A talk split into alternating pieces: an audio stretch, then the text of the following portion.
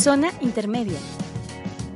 Un espacio de diálogo sobre salud mental, cultura y sociedad. Este programa es producido por Instituto Forda y las clínicas Donald Winnicott de Psicoterapia para Adolescentes y Adultos y Picaboo de Psicoterapia Infantil.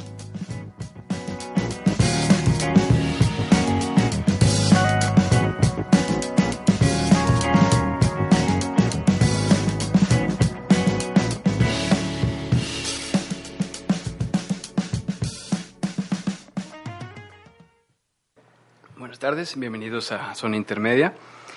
Ya estamos por terminar este primer mes sobre el tema del coaching. Lo que, lo que nos va a ocupar ahora son temas fundamentales del psicoanálisis. La semana pasada trabajamos con Winnicott, con Winnicott en el siglo XXI, y el tema de hoy se titula Sigmund Freud en el siglo XXI. Es decir, vamos a tomar conceptos fundamentales del psicoanálisis y ver sobre indagar sobre su vigencia y también crear tentativas para nuevos conceptos o reelaboraciones de, dichos conceptos. Y bueno, el día de hoy me voy a acompañar Alejandro Villegas, director de Instituto Forda. Hola, ¿qué tal? Buenas tardes nuevamente a todos los que nos escuchan y pues un gusto estar compartiendo este espacio. Muchas gracias.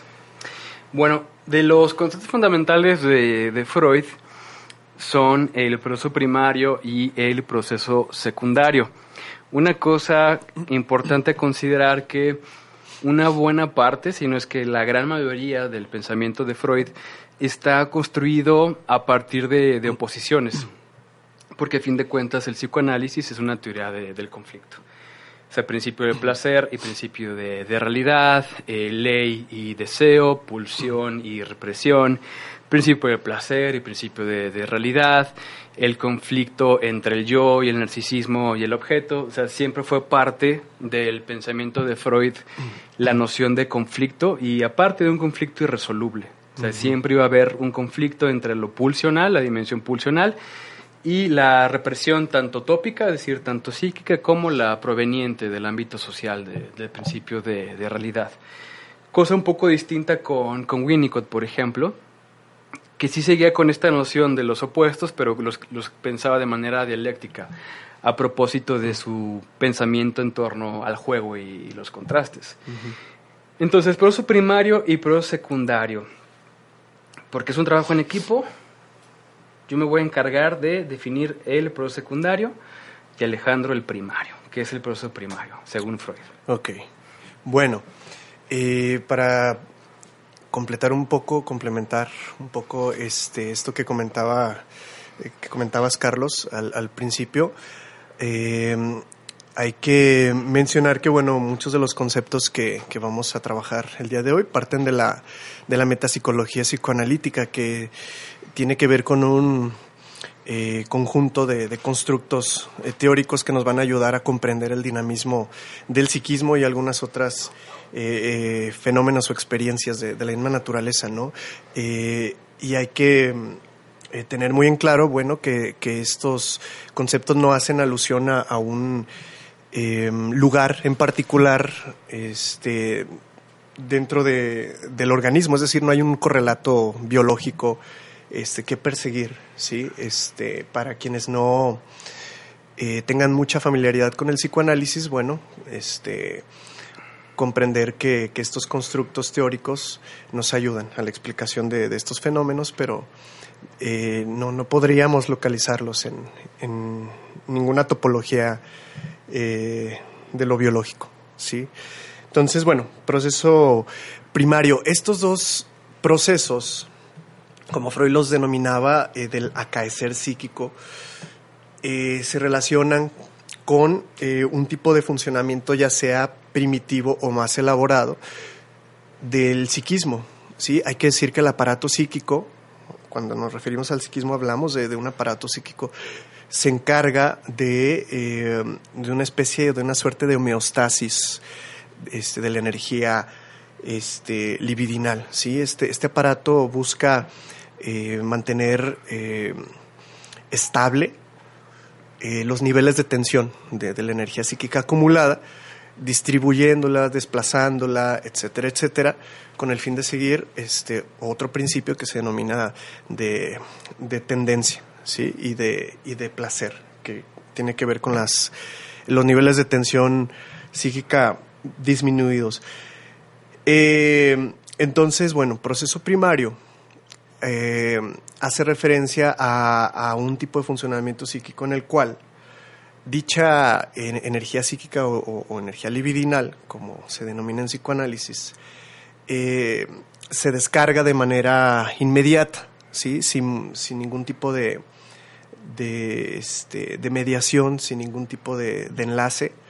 Eh, ¿A qué nos referimos con esto? Bueno, piensen, por ejemplo, cuando un, bebé necesita descargar esta tensión que se acumula con, la frustración, eh, llámese de, del hambre, de la sed, de, este, de la incomodidad, etcétera, etcétera, y no cuenta con ningún otro recurso más que con el movimiento o este, con el llanto o, ahorita lo vamos a mencionar también, con este, la alucinación. Pero eh, en el momento en que se grita, en el momento que se patalea, en el momento en el que se mueve el cuerpo, se está distensionando la energía acumulada gracias a la frustración.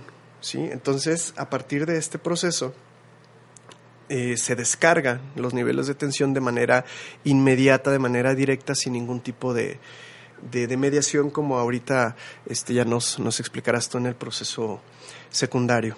¿sí?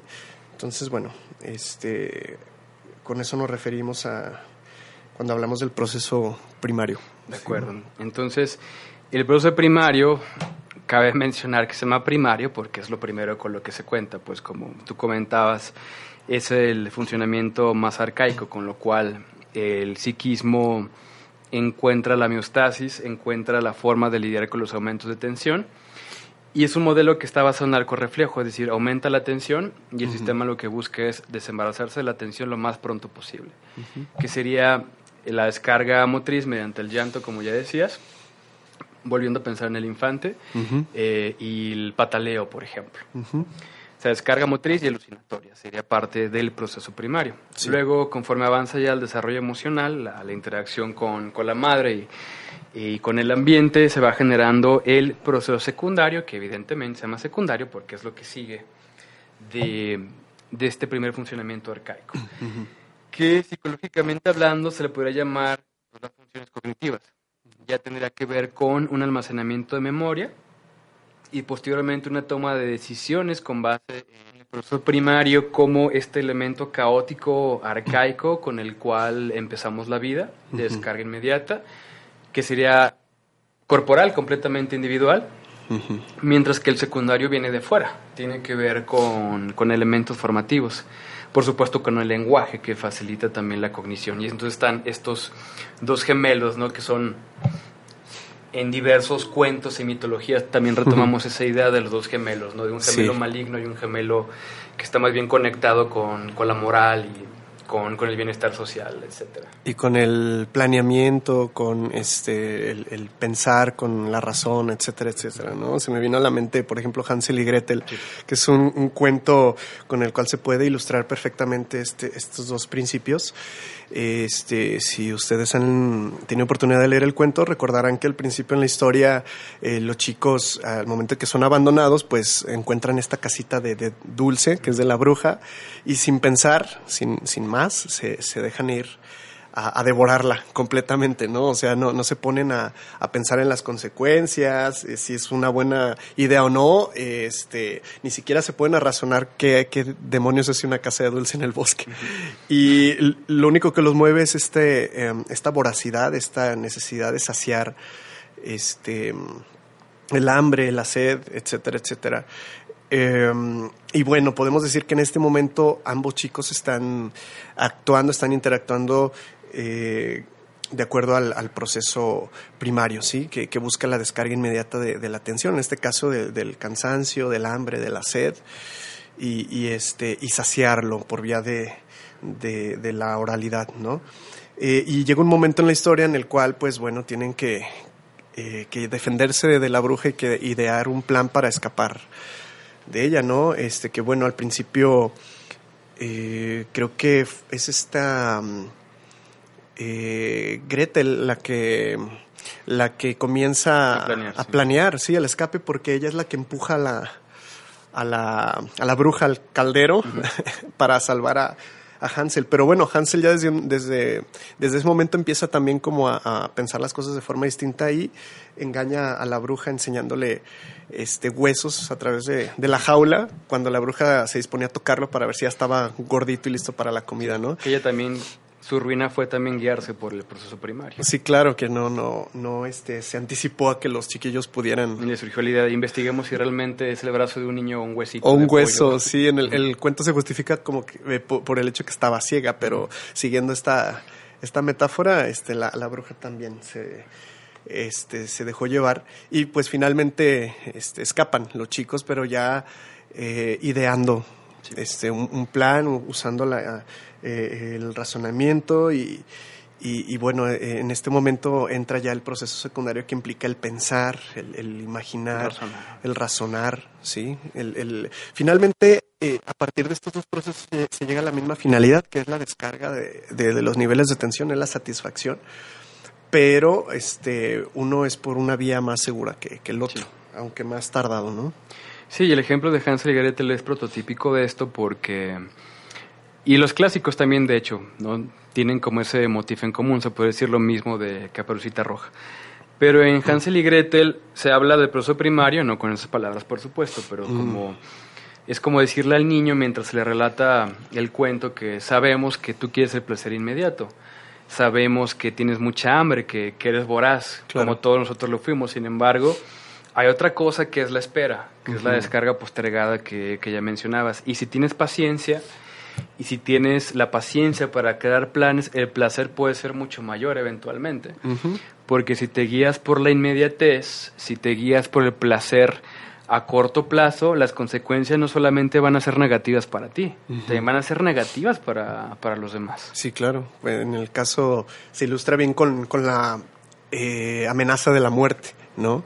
Este, que siguiendo esta analogía puede hablarse de, de una suerte de muerte psíquica, pues cuando el sujeto este, funciona eh, todo el tiempo a partir de, de- de lo primario, ¿no? Eh, y al final, pues Hansel y Gretel pues, no se van con las manos vacías, se llevan todos los tesoros de, de la Sí. bruja, ¿no? Es como la enseñanza de, del cuento, precisamente. Si, si sabes pensar las cosas y, y postergas un poquito la, Sí. eh, la necesidad de saciar este, eh, los estímulos de, eh, de- del hambre, de la sed, etcétera, etcétera, o cualquiera que fuera, este, te puedes llevar algo mejor, ¿no? No, y misma hablando de hermanos, que digo, podríamos hablar solamente de hermanos hasta por cuatro programas, ¿no? Pero sí.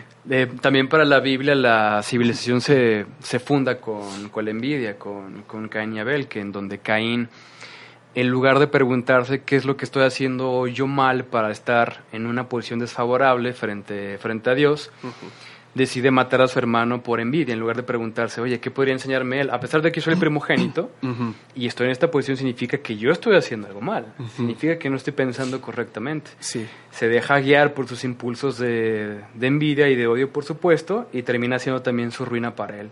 Claro. Y no solamente la ruina de Caín, la ruina para todos los demás. Toda la generación. Que se- de hecho se va repitiendo el fantasma de Caín y Abel a lo largo de muchas generaciones. Sí, claro, es, este es el, el lastre eh, que la civilización va, va cargando por, por este tipo de, de actos míticos primigenios, ¿no? Y entonces, bueno, entonces ya tenemos estos dos principios, creo que ya hay una plataforma bien fundamentada, de acuerdo a Freud en la primera tópica. El aparato psíquico funciona de acuerdo a estos dos principios. La parte del proceso primario, que es la parte pulsional, caótica del inconsciente, y la parte racional y consciente, que es parte del proceso secundario, donde se localiza el lenguaje, la cognición, la toma de decisiones y el sacrificio que debe todo el mundo llevar a cabo. Si no, la civilización se viene abajo. Sí, claro. Ahora bien, tomando eso en cuenta, viendo justamente en, en esta sociedad en que está repleta de estímulos donde no hay ninguna clase de, de descanso. Por ejemplo, con los niños que todo el tiempo están viendo información que ya ni siquiera tiene como la posibilidad de categorizarla, es decir, ver un conteo de Dross y luego jugar Fortnite y luego otro videojuego, o sea, son datos y datos y datos y datos, pero sin ninguna clase de espera, o bajar 10 aplicaciones en un día y probar todas y luego tirarlas a, a la basura sí, virtual. Claro, porque ya no, ya no sacian, ya no, ya no sirven para, para lo que fueron. O sea, no, no, hay relaciones sólidas, pues no se pueden fundamentar de esa manera. Y entonces, partiendo, partiendo de esto, que, que estamos apreciando como una, ¿cómo decirlo? dar un privilegio sobre el proceso primario, una cultura del placer de, lo inmediato. Sí. ¿Qué tipo de desarrollo emocional se está cosechando con esta formación?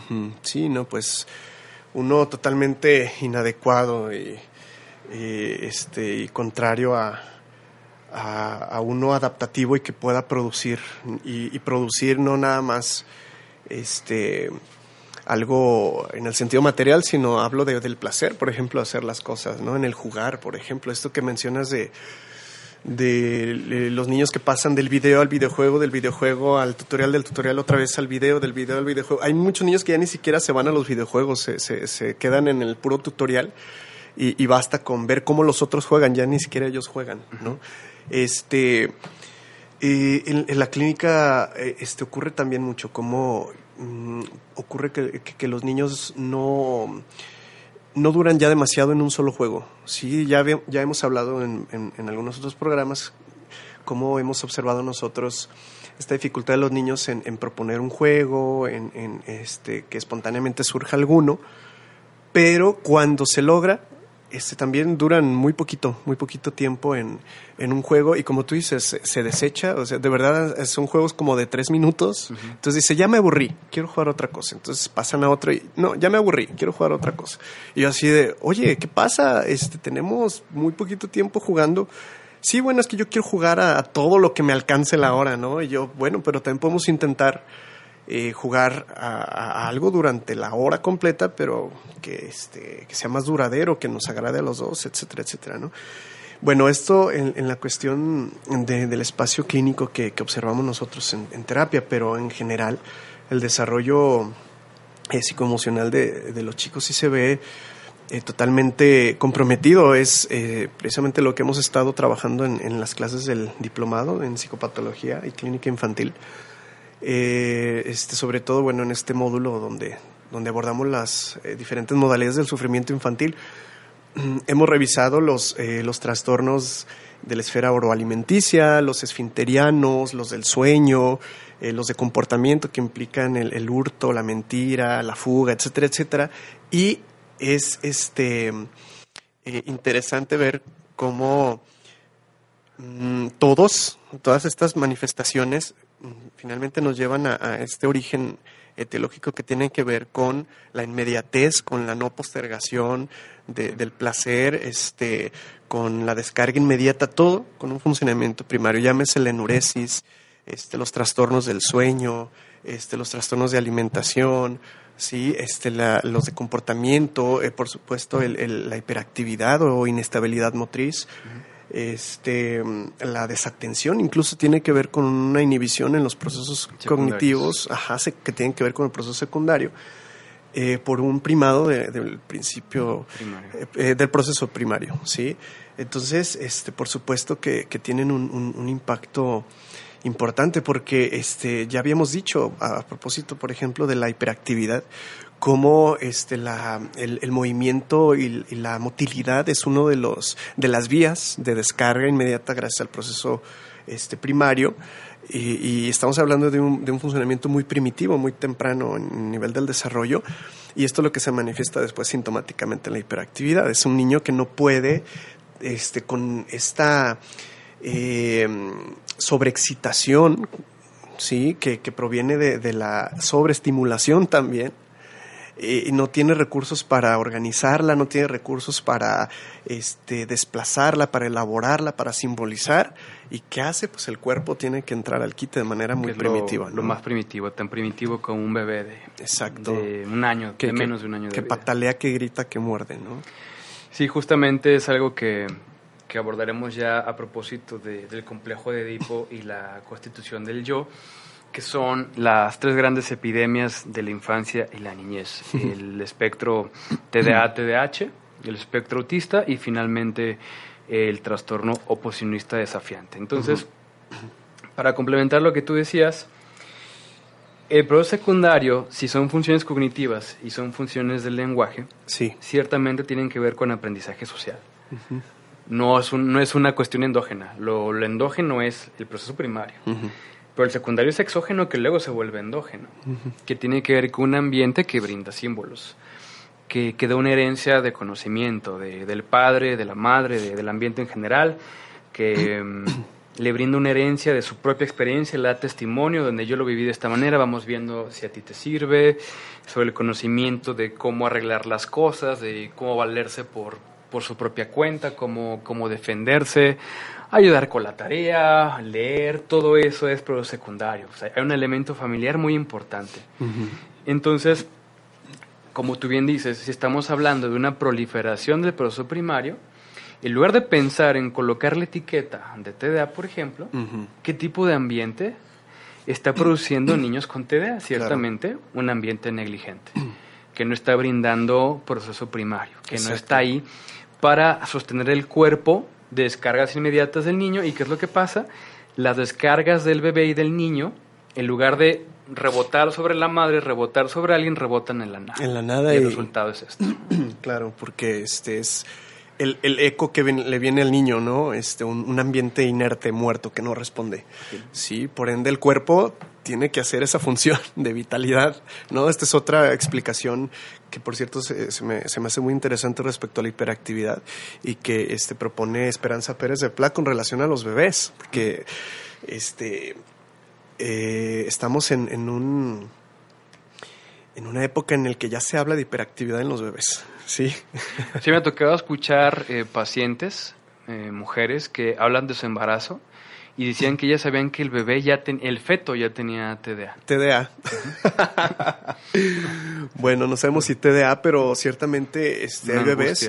Sí, claro, que van a manifestar este, las angustias maternas, este, de esta forma primitiva, que es a través del cuerpo, ¿sí?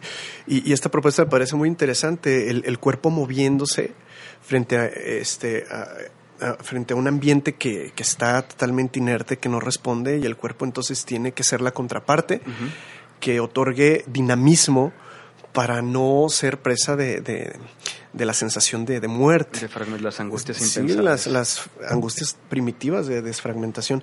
Y, y, a, su vez tiene el, beneficio secundario de llamar la atención de la madre. Sí, es como decir, pélame, este, aquí hay algo que se está moviendo, hazte cargo de mí, sosténme, ¿sí? Entonces, este, es, es una propuesta muy, muy interesante respecto a la, a la hiperactividad.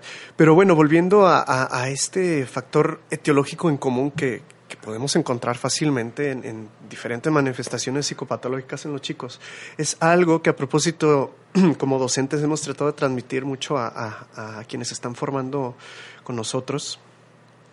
Eh, de esto precisamente, de no enfrascarse demasiado en el diagnóstico, de no eh, invertir demasiado en, en, el establecimiento del diagnóstico y, ver si realmente se trata o no de un TDAH, de un TDA, de un Asperger, de un trastorno posicionista desafiante, etcétera, etcétera, sino de eh, dar cuenta de, lo de la sintomatología observada y encontrar un origen etiológico en común.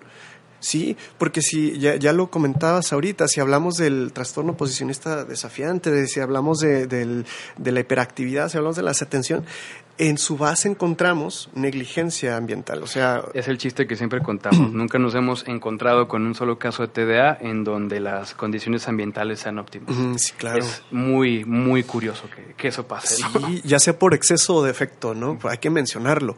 Este, eh, por por defecto, por, por ausencia de, del sostén materno que hace que el niño no pueda lidiar este, con, sus propias angustias, con, las frustraciones y entonces, eh, por supuesto, si no hay un, yo que esté prestando las funciones cognitivas este, y adaptativas para que él pueda sobrellevar la realidad y sus demandas, pues no las va a poder desarrollar jamás.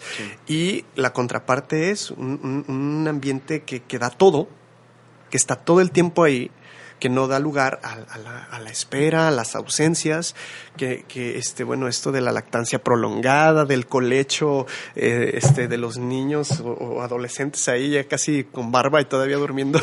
barba de caldado. Eh, sí, en, cama de los padres. Bueno, este tipo de, prácticas y de costumbres no hacen otra cosa más que mm, evitar que el niño tenga un, este, espacio para poder desarrollar sus propias funciones adaptativas.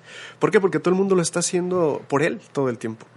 Sí, entonces este, este es un ejemplo de, cómo por exceso este, de, de, estímulos de, por parte del ambiente es que encontramos la misma sintomatología. Sí. ¿Sí? Una proliferación del proceso primario. Habría que pensar entonces si hoy en día faltaría ya la propuesta de un proceso regulador del primario y, el secundario frente al hiperflujo de, datos, ¿no? Ya quizá plantear por lo pronto un proceso terciario, pero bueno, eso ya lo veremos más adelante. Sí. Ok, ahora, complejo de Edipo, que es de los conceptos más polémicos del psicoanálisis junto con la sexualidad infantil.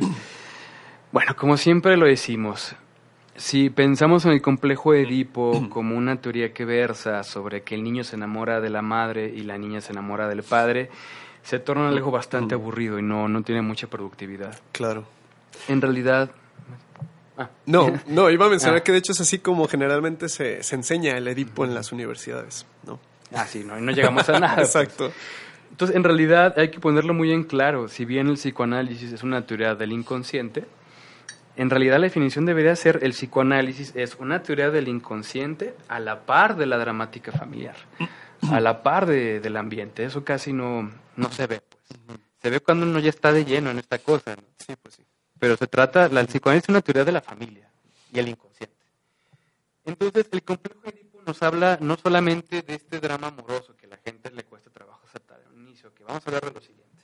¿Qué es lo fundamental del complejo Edipo? fundamental del complejo Edipo es que va a haber una relación que va a estar prohibida entre padres e hijos.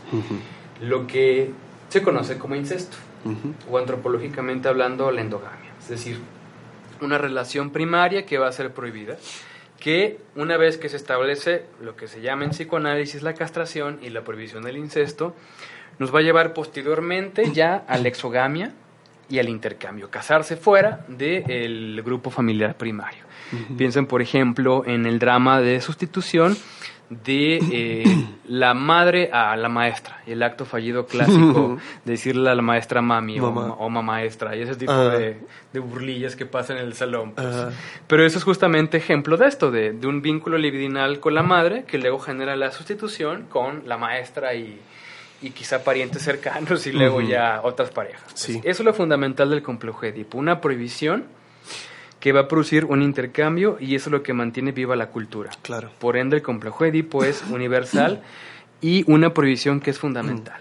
Una, una, una, una, prohibición que es para ganar, vaya. Eso es, me parece una definición mucho más productiva que hablar de, del drama amoroso entre padres e hijos. Sí, pues es totalmente insuficiente, ¿no? Este, el explicar eh, fenómenos eh, sociales y culturales tan complejos eh, solamente con ello, ¿no? Que, que no deja de ser parte del Edipo esto también, ¿sí? O sea, la expresión de sentimientos tanto amorosos como hostiles, no lo olvidemos, porque a veces se piensa que el Edipo tiene que ver nada más con un enamoramiento hacia los progenitores. Enanoma, eh, eh, no, enamoramiento. Pero olvidamos la parte este, no tan no tan este bonita pues este que es la, hostilidad hacia los mismos pues por envidia y, celos pero bueno eh, este la, verdadera eh, propuesta teórica en torno al Edipo para la explicación de la, de la cultura, de, los fenómenos sociales, de, la psicopatología, etcétera, etcétera, tiene que ver con esto que, que mencionas. Pues sí, el complejo Edipo como una experiencia que no es otra cosa más que la transición entre la endogamia familiar a la exogamia cultural. Y el ruido que produce esa, ese sacrificio, es decir, porque el complejo de Edipo, y esta es la parte que, me gustaría traducirlo a, a, nuestra época, o sea, lo que involucra es una sucesión generacional, es decir, para que alguien se convierta en padre tiene que dejar de ser hijo, tiene que asumir la posición de padre. Sí. Y una vez que alguien se convierte en padre, tiene, tiene hijos y tiene que brindarles una herencia, que no se refiere al dinero en absoluto. se refiere en torno a proteger la vida, a educarla, a sustentarla, para que la generación que sigue, que son los hijos, hagan lo mismo. Y es el ciclo infinito de la, de la sucesión generacional. ¿Qué significa? ¿Por qué es importante tomar esto en cuenta? Porque tiene que ver con la noción cliché de respeto a tus mayores. no el hecho de que sea una cosa eficaz esto de respetar a tus mayores, me, explico.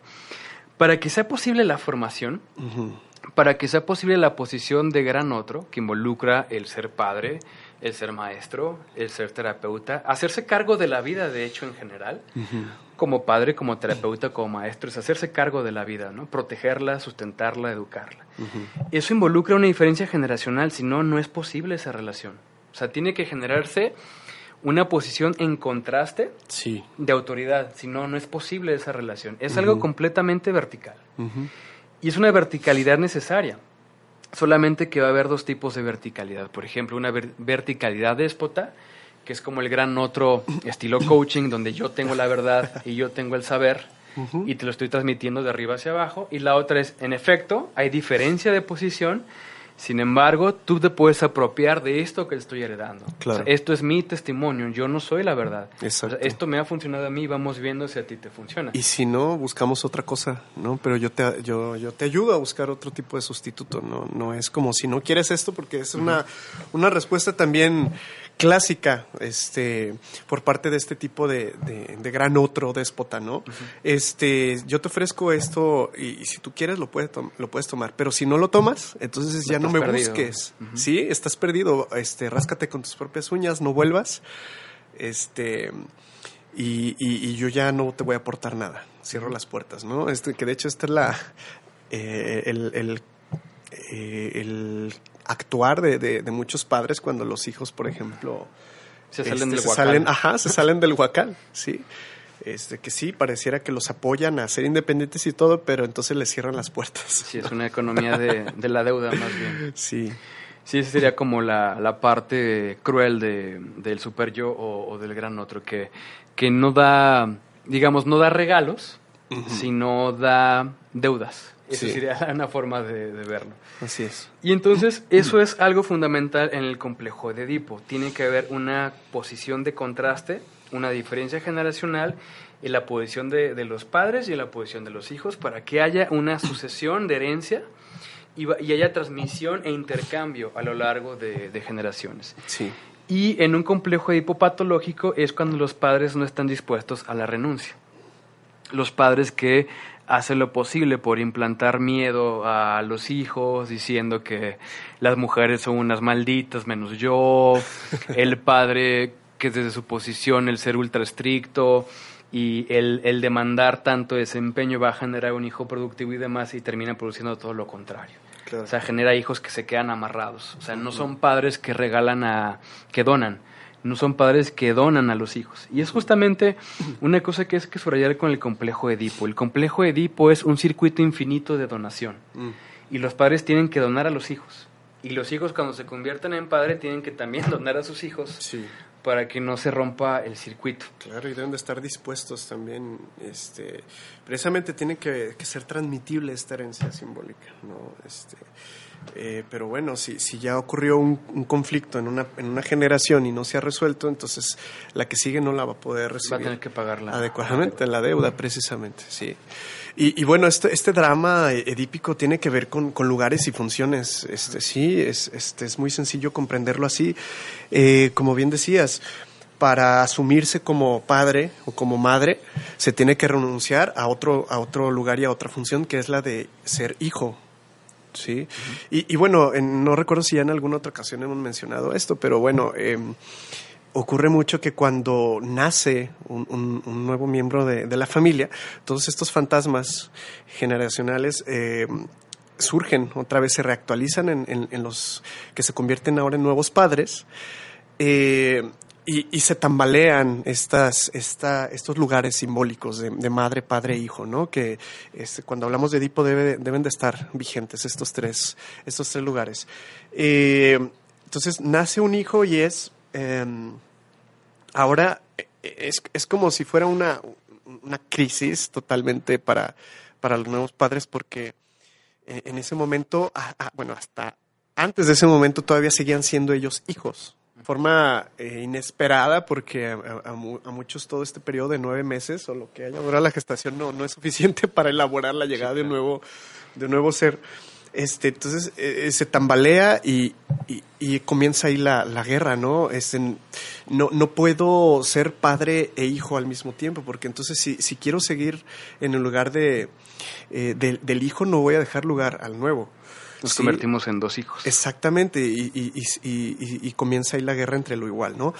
Y, y esto es muy común que pase, ¿no? Eh, los padres primerizos que, que, eh, acaban de formar una, una familia, este, recurren luego, luego a los, a los suegros, a los padres, ¿no? Es muy común que regresen, retornen pedir a... consejo, ¿no? Exacto, para el consejo, para resguardo, la, la cuarentena, casi siempre es en casa de los papás, los abuelos, luego, luego entran al quite para el cuidado de, este, y la crianza de los nietos, etcétera, etcétera. Entonces, si te fijas, es, es una cuestión que tiende a, a, a querer, este, en el caso de, de los nuevos padres, a querer retomar su lugar como hijos, Sí. sí, recurriendo a, a sus padres, pero entonces aquí empieza el, el, conflicto, sí. Y, y de lo que se trata es de, de- de dejar vigentes, porque, como bien mencionabas, pues no, no, no se puede transmitir la función simbólica del padre a la siguiente generación si yo no la he asumido.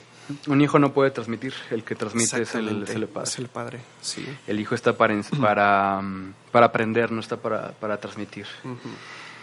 Eh, entonces, bueno, ya con, con eso dicho, tiene que haber verticalidad. Si no hay verticalidad, la cosa se nos viene abajo.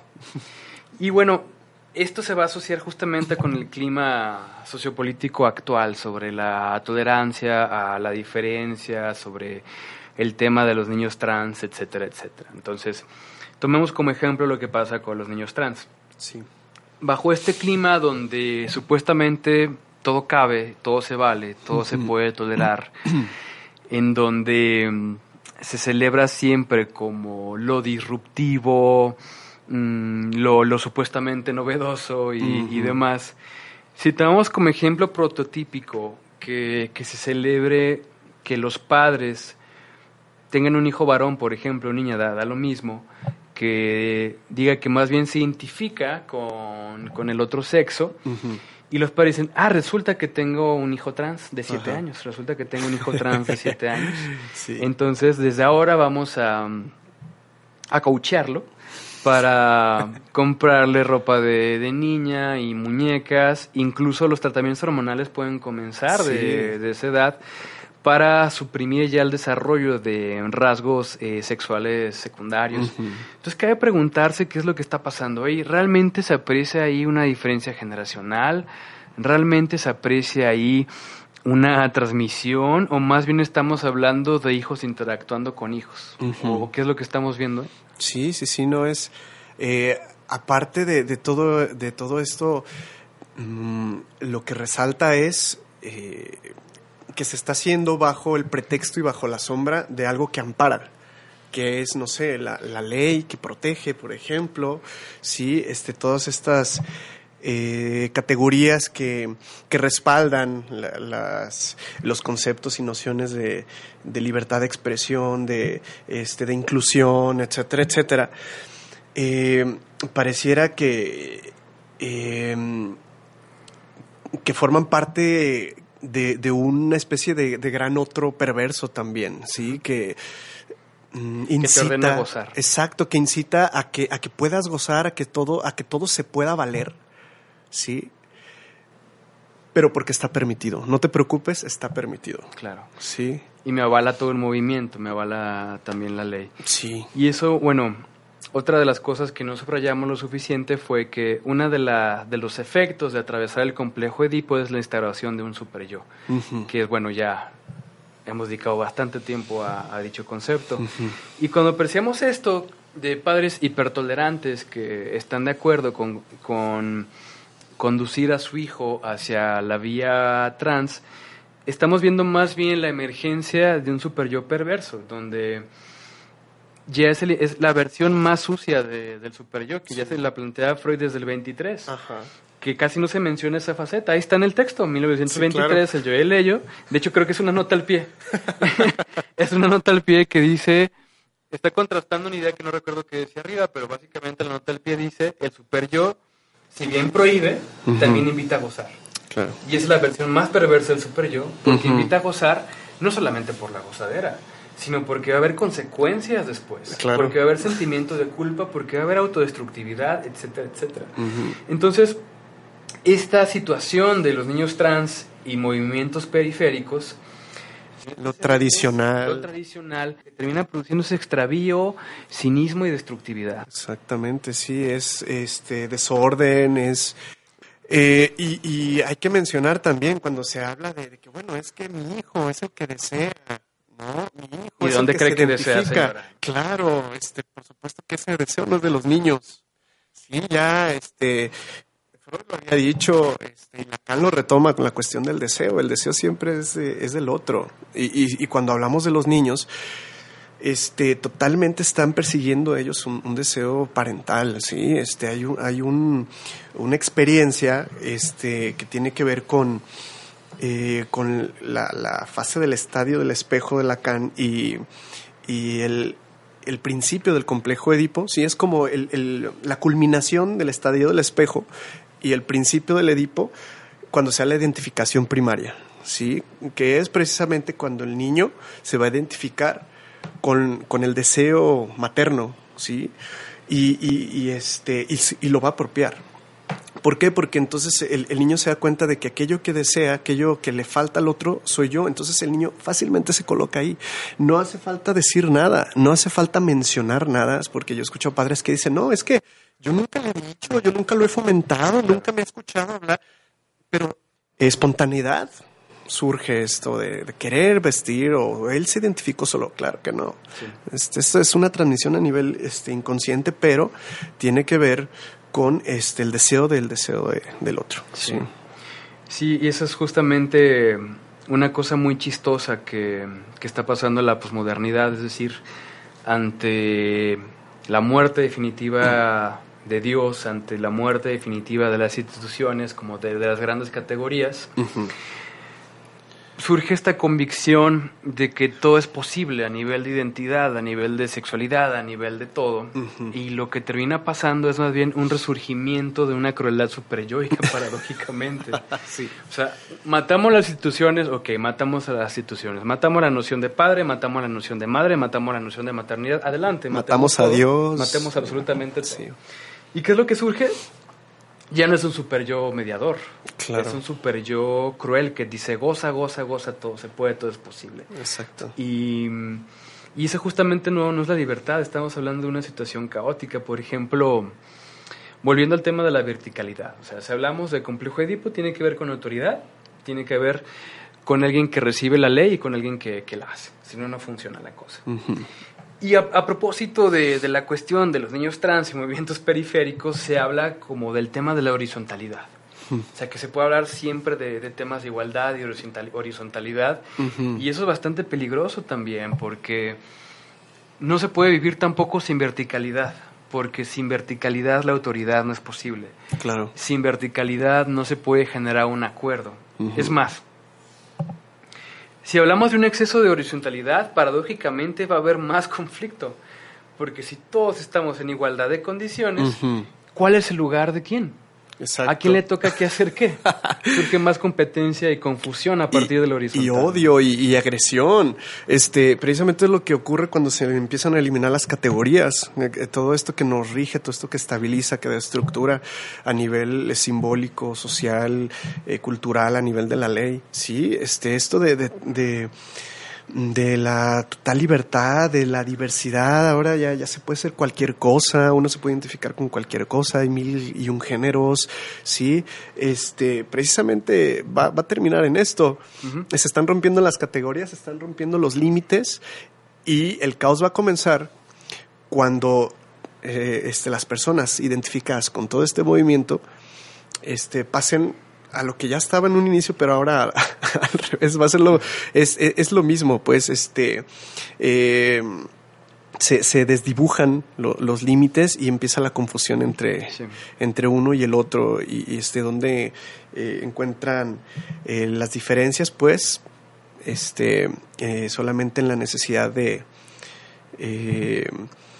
de separarse pero de forma agresiva sí sí entonces lo que lo que produce el complejo Edipo es la noción de frontera y la noción de ley y hay que decirlo por supuesto que hay un exceso en cuanto a frontera y cuanto a ley. Por ejemplo, una ley déspota es aquella que no acepta la diferencia, que no acepta la diversidad sexual, que, que, violenta a la mujer, que violenta al homosexual, que violenta a la, diversidad en general. Esa es la versión que no nos interesa del super yo. Así es. Esa en realidad es la versión más primitiva y más fracasada del complejo de Edipo un complejo de Edipo exitoso y una ley establecida exitosamente involucra el hecho de que en efecto hay una frontera.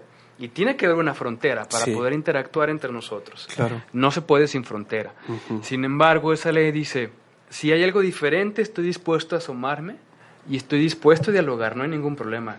No voy a perseguir, no voy a insultar, e, etcétera. Pero tiene que haber frontera. Claro. Porque si eliminas la frontera, se fusionan los yoes y ya no hay distinción y ¿qué es lo que surge? Más violencia. La violencia. Entonces, aquí viene la parte triste. que el movimiento de lo supuestamente diverso elimina la frontera, elimina los saberes de las generaciones precedentes, etcétera, y resulta que vas a crear tú algo nuevo desde cero, lo cual es una plena tontería. Porque esta es la parte triste. La noción de que no existe la frontera es la cara de la otra moneda del super yo déspota. Y ya estás trabajando con lo mismo. Simplemente es el quitarte y ponerte la máscara sin fronteras o con fronteras absolutas. resulta que es la misma. ¿Verdad? Es a lo que me refería cuando se quieren este, pasar de una verticalidad a una horizontalidad. Cuando es la misma línea, este, vista desde un ángulo distinto, ¿no? Es la, la, las dos caras de la misma moneda. O sea, finalmente se está pasando al, este, al otro extremo que te va a llevar a lo mismo, a la indiferenciación, a la intolerancia, cuando ya todo sea, entre comillas, igual. Sí. ¿No? Sí, es el palabrita celebrada, lo, la equidad, igualdad y, y demás sinónimos.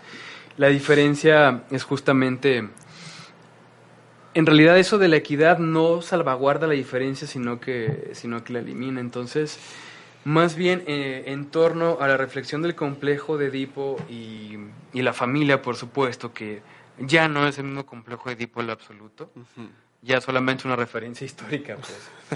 Pero por lo menos para nuestro marco teórico, ¿qué nos queda? Bueno, por lo menos estamos dando cuenta, clínicamente hablando, que más bien sería el establecimiento de nuevas fronteras, porque fronteras tiene que haber. Sí. Pero también la posibilidad de la aceptación de, la diferencia. Y al mismo tiempo que se puede aceptar la diferencia, también tiene que haber consecuencias cuando se rompe una frontera. Y denunciar aquello que involucre este tipo de transgresiones. Por ejemplo, esta cuestión perversa de los padres que hacen un niño trans. Eso es una frontera que está rompiendo y es perverso el hecho de que se esté presentando como algo bondadoso. Sí, claro, es totalmente transgresivo, es este eh, algo que, se está forzando. Sí, este, y, todavía fuera parte de, este, del deseo de los mismos padres de hacerlo y no habría tanto problema, pero se está involucrando a otra persona, ¿no? Sí. Sí, es algo, de hecho, es, es un tema bastante viejo, pues. por ejemplo, ¿qué es lo que hacen los rebeldes cuando derrocan al rey? O sea, ¿qué viene después de derrocar al rey? Ocupar su lugar como tiranos. es la misma. Surge, una nueva tiranía. Exactamente. No hay de otra. Y, y no se puede, es, difícilmente se puede eliminar así, pues, porque es pasar este como tú dices las patadas, exactamente sí. Y es una ilusión es una ilusión pero es eh, destructiva. Sí ya ya lo hemos visto pues este en, aras de, fomentar la, tolerancia y la igualdad este se, se, se, busca más bien que entre por la por la sangre no por la fuerza. Tolerancia por la por la que entre con sangre exacto sí. Como era este refrán de la letra entra con sangre, ¿no? ¿Cómo era esto de, la, formación clásica? A propósito de la educación, sí. Pues bueno, vamos, vamos cerrando. Esto fue Sigmund Freud en el siglo XXI. Esperemos también hacer uno de Melanie Klein en el. sí, por favor, sí. de nuestra querida rabiosa Melanie Klein. Sí, ya después les comentaremos por qué. Porque es la rabiosa. Por qué la rabiosa y por qué nos referimos a, a ella así. Bueno, comentarios finales, Alejandro. Bueno, pues este, finalmente no, nos queda mucho, mucho que hacer. Pues este, la, la teoría tiene que, seguir vigente, pero adaptándose a, las nuevas circunstancias, a las nuevas experiencias y buscando eh, adaptarla, sí, este, mm, nutrirla, eh, moldearla para poder este, eh, enfrentar las, los retos actuales, ¿no? Este, no, no quedarnos con, con, lo clásico, porque en lo clásico ya, ya no se encuentra en, en el diván hoy día. No, ya no. Sí, ya estamos trabajando con, con piedras y palos. ¿eh? sí, caso. exactamente. Algo que ya nos sobrepasó. Claro. Y pues nada, invitar a, a nuestros colegas a, a que ah, se los sumen. De, de, verano? Ah, sí, un comercial rápido. No, pero antes a, a, invitar a los colegas a que se sumen a este tipo de, de, de este de pensamiento crítico, pues, este de, de, problematizar, de este de ampliar la teoría y demás, ¿no? Este y sí, bueno, el comercial, este estamos ya por por comenzar nuestros cursos de verano el próximo este lunes 8 de julio es en el horario matutino ya no hay lugares pero abrimos uno vespertino para quienes están interesados eh, pueden ingresar en nuestra página a ver toda la información para el, el grupo vespertino iniciamos el 22 de julio van a ser tres semanas informes? al 33 22 64 52 38 y en Facebook también la página es Instituto Fort Da, ¿no? Uh -huh. F-O-R-T. Guión medio Da. Sí. medio da. Así es, para que nos sigan en nuestras redes. También estamos en, en Instagram. Eh, somos nuevos ahí. En tenemos... MySpace en High Five. En High Five. Metroflow. Metroflow. bueno, no, pues nada, agradecerles nuevamente este, a quienes nos escuchan y nos siguen. Y bueno, eh, próximamente tendremos más, más invitados para seguir dialogando aquí y agradecer por el, el tiempo y el espacio. Pues muchas gracias, Alejandro. Estamos viendo. Buena tarde. might